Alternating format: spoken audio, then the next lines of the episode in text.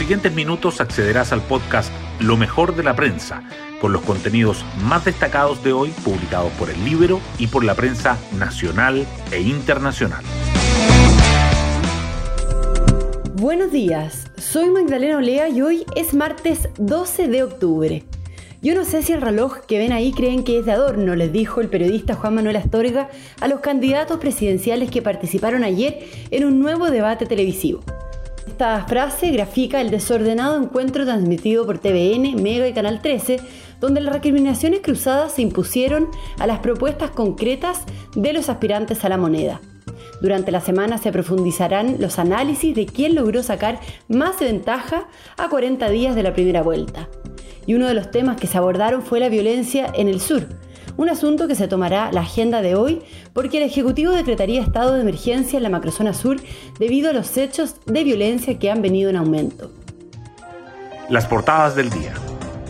La noticia de que el gobierno se prepara para decretar estado de emergencia en tres provincias de la macrozona sur, en Arauco, en el Biobío, Mayeco y Cautín, en la Araucanía, tras los últimos hechos de violencia, acapara los titulares de El Mercurio y La Tercera.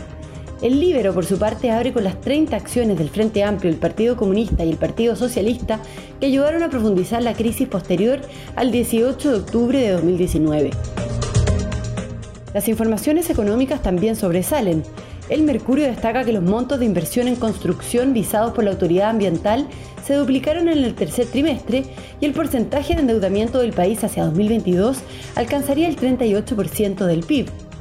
La tercera resalta que el super de pensiones advierte por el impacto de los fondos de las AFP y en la bolsa por el cuarto retiro, y que la TAM Airlines revela la oferta de sus acreedores para salir de la quiebra en Estados Unidos. El diario financiero además titula que la pandemia lleva a la banca a cerrar el 12% de sus oficinas y reducir su fuerza laboral en 6% en dos años. La Convención Constitucional igualmente sigue presente. El Mercurio dice que colectivos del órgano constituyente adelantan sus ideas matrices para la discusión de fondo, mientras que la tercera agrega que Vamos por Chile no logra las firmas necesarias para ir a la Corte Suprema por los plebiscitos dirimentes. Además, el Mercurio remarca que el término de las restricciones por COVID-19 motiva el regreso de las campañas en terreno y el comercio ambulante se extiende desde Santiago a las comunas como Providencia. Y la tercera subraya que investigan el incendio en las bodegas de Macul que dejó al menos una persona fallecida. Hoy destacamos de la prensa. El gobierno decretará estado de emergencia en tres provincias de la macrozona sur ante los hechos de violencia.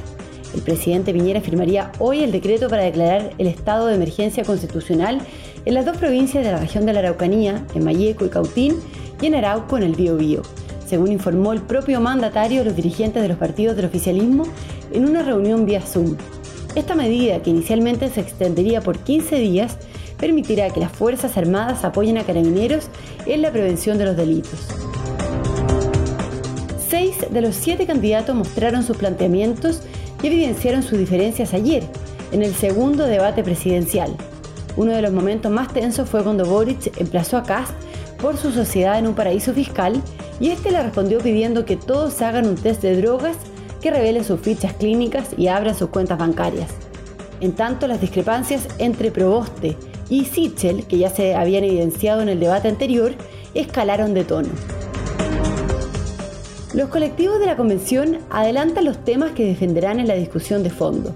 La convención iniciará el 18 de octubre, el regreso de la Semana Territorial, el debate sobre los contenidos de la propuesta de nueva constitución. En los colectivos del órgano constituyente ya hay algunas definiciones sobre los temas que buscarán impulsar.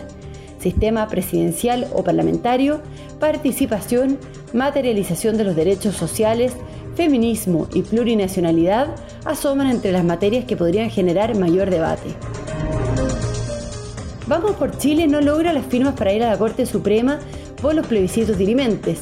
Los convencionales de la centro derecha no consiguieron las 39 firmas que necesitaban para impulsar el requerimiento ante el máximo tribunal del país, anunciado luego de que el Pleno de la Convención aprobara incorporar en el reglamento un mecanismo de plebiscito dirimente para resolver las materias en que no se alcance el quórum de dos tercios. Desde la UDI criticaron a la centroizquierda por no defender las reglas del juego. Y nos vamos con el postre del día. ha habido un largo y complejo camino para llevar a la pantalla la historia de Cecilia. Tras una década de arduo trabajo, búsqueda de socios y postulaciones a financiamiento, el fondo del CNTV incluyó entre sus ganadores a la serie biográfica sobre la ídolo de la nueva ola, un proyecto a cargo de Vanessa Miller. Bueno, yo me despido, espero que tengan un muy buen comienzo de semana y nos volvemos a encontrar mañana en un nuevo podcast, Lo mejor de la prensa.